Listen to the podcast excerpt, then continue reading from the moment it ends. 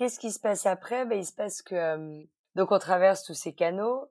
Donc ça c'est hyper rigolo parce qu'en fait après les canaux faut appeler à la radio. En fait il y a un mec qui son boulot c'est d'attendre en haut du pont et puis de lever le pont quand il y a un bateau qui veut passer. On a traversé quatre ou cinq ponts. Ah oui quand même. Ouais. On arrive au fin fond de Fort Lauderdale, on garde le bateau, tout se passe bien. Et bah faut vider le bateau. Euh, on avait déjà anticipé à, Puerto Aventuras, on avait loué un stockage, on avait vidé quand même l'essentiel de ce qu'on avait à bord. J'avais euh, gardé les trucs sympas que je voulais garder et remplacé par des trucs un peu genre pour la cuisine. Tu vois, j'ai gardé mes, mes, mes casseroles, ma vaisselle sympa et tout. J'ai acheté des trucs un peu euh, premier prix pour laisser. Magique, ouais. Parce que je savais que j'allais pas foutre ça dans ma valise et rentrer au Mexique avec. Donc, enfin, c'est peut-être pas utile de s'en rajouter une couche en plus. Je suis déjà rentrée avec cette valise. Si tu veux, c'était pas la peine de venir oui. plus avec ma cocotte staub et ma vaisselle. Donc... voilà. Et puis du coup, je dis à Franck, bon, écoute, euh, franchement, déjà faire les valises avec les enfants à côté. Dès que tu mets un truc dans la valise, ah, oh, c'est trop cool, ça. Tiens, si on joue avec. Bon, super.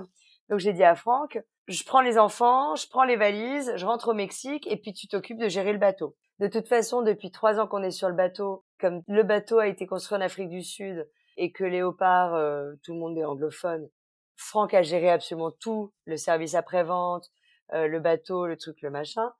Euh, du coup, il connaît le bateau vraiment comme sa poche. Il sait absolument tout ce qui ne va pas et ce qu'il fallait réparer avant de pouvoir le vendre. Donc c'était logique, si tu veux, ça paraissait évident que je parte avec les enfants et que du coup, lui est champ libre les enfants dans les pattes, c'est pas pratique. Bah non. Et, euh, et donc voilà, donc du coup j'ai euh, j'ai booké des vols, j'ai pris mes enfants sous le bras, j'ai pris mes sept valises. Sept valises.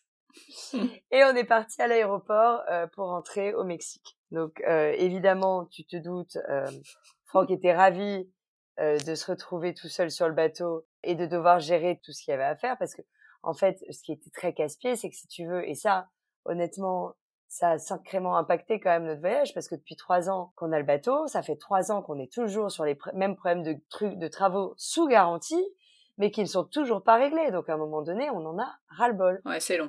C'est pas des nouvelles choses, si tu veux, qui apparaissent. C'est toujours les mêmes merdes qui ne sont pas réglées. Parce que, ah oui, mais non, mes trucs, mes machins, et puis tout... Bref, et tout le monde se renvoie la balle, et enfin bref. Donc, ras-le-bol. Donc ça, honnêtement, ça, on va avoir une liberté d'esprit comme on n'a plus depuis longtemps. Et, euh, et, donc voilà, donc Franck a passé euh, quasiment trois semaines en fait à s'occuper de ça. Et puis pendant ce temps, bah, nous on est rentré au Mexique, on a remis les enfants, j'ai remis les enfants à l'école.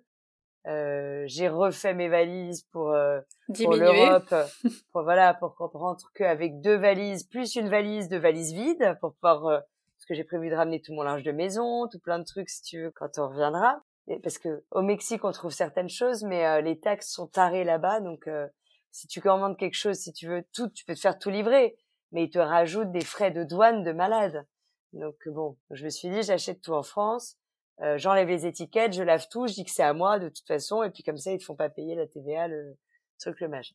Et puis du coup, bah, je, je suis aussi rentrée le 14 juin parce qu'on était censé signer notre maison mexicaine le 15. Mais oui Bon, la bonne nouvelle, c'est que de toute façon, on n'avait pas les sous puisque la vente du bateau a été avait été reculée et que la vente de notre maison de Bordeaux a été reculée aussi. Bon, pas d'urgence, mais bon, je me suis dit quand même euh, qu'ils croient pas qu'on se désiste.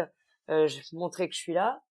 Et puis là, bon bah bienvenue au Mexique, l'agent immobilier qui m'appelle, qui me dit euh, non mais en fait euh, la, la, vendeuse, elle vient de se faire faire une opération de chirurgie esthétique, donc elle est en convalescence. De toute façon, elle peut rien signer en ce moment.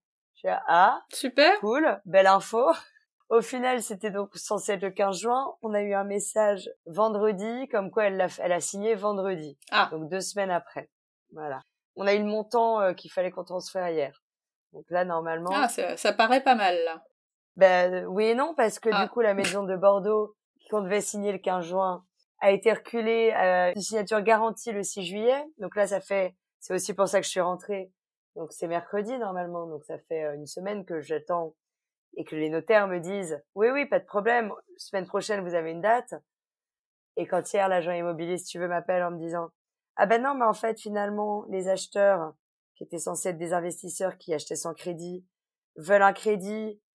Ils l'ont eu mais euh, ça met trois semaines pour avoir les offres de prêt. Vous pouvez pas signer avant le 29 juillet.